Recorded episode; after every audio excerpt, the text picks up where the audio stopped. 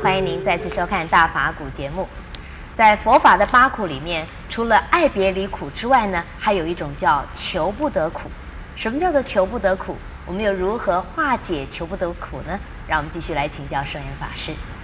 师傅您好，陈小姐好。师傅，您是不是首先也给我们解释一下，从佛法哈的观点是怎么样来解释这个求不得苦？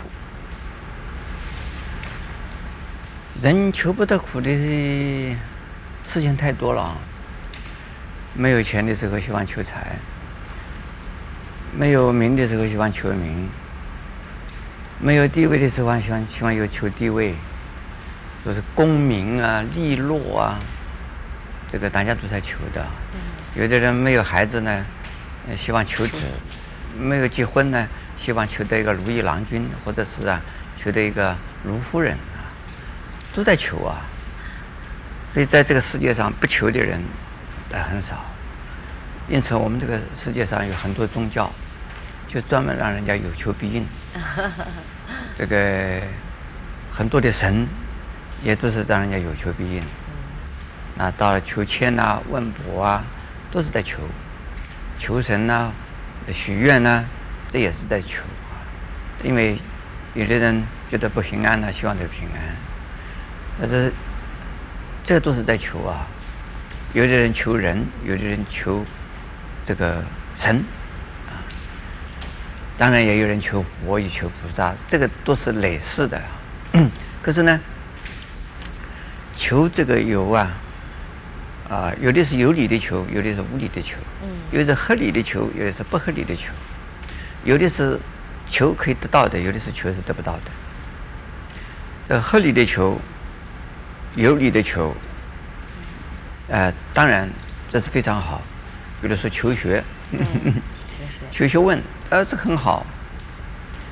呃，求功名也没有什么不好，求健康也没有什么不好，求长寿也没有什么不好，求平安也没有什么不好，这个是人人都想求的。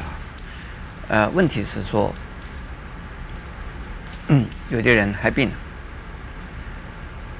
还病的年纪也大了，或者是呢？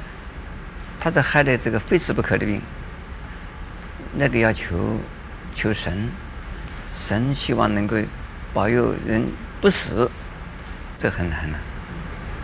这个世界上啊，有的年纪很轻就死了，有的到活到一百岁以上的才会死。这个说求决定是能够灵的很难，所以求长寿有的不得长寿就难。就是苦了，比如说秦始皇，哦对，希望求长生不老，不死的仙丹，对。对，那他是没求到，结果死掉了。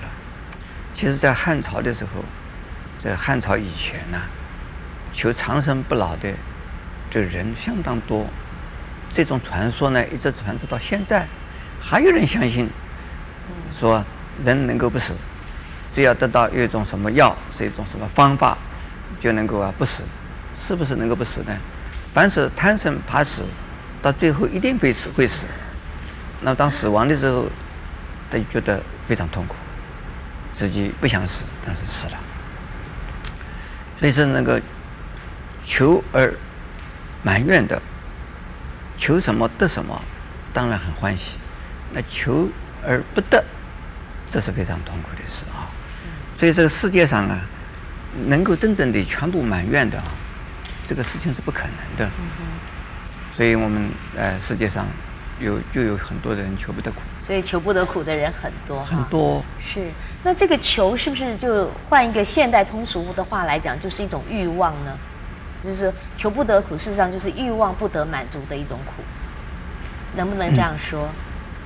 嗯、有的是一种欲欲望，有的不是欲望，有的是一种需要，需要并不等于是欲望，嗯。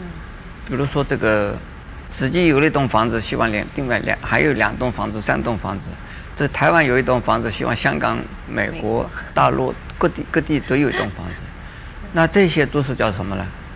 这个不是需要，而是呢，就是想要。想要。想要，这个就是欲望啊。嗯哼。那么像这种是很痛，也很痛苦的事。但是呢，也有的人能够求什么得什么。嗯哼。有的人的确是能够呼风唤雨。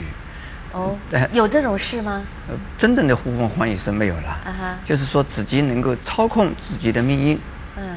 那么这个呢，就是，呃，因为这个时势配合他，环境配合他，他正是正好能够得心应手，样样都能够顺他的意。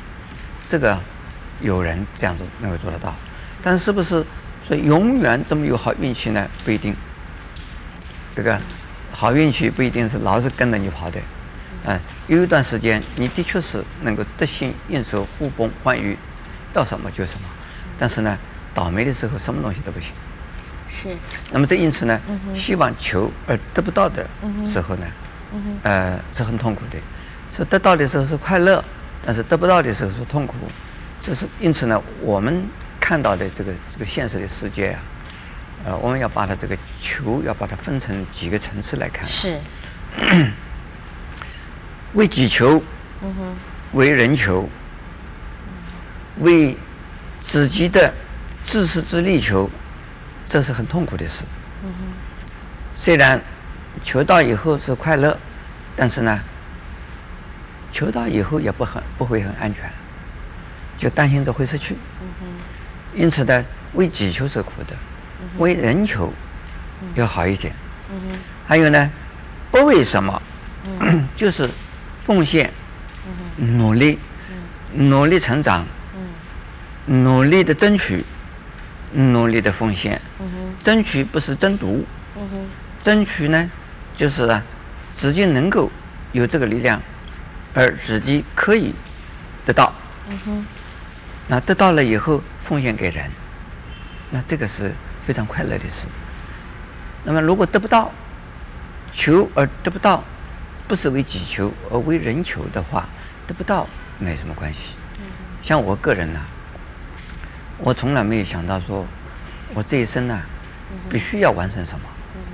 但是我有个方向，如果能够完成，走过去也很好；走不过去没有关系，因为因缘不成熟，那不是我的关系。说如果为我个人个人求，那就很痛苦了。如果不是为我个人求，能够求得到的很好，求不到的也好，这个呢，就求不得苦这桩事就就没有了。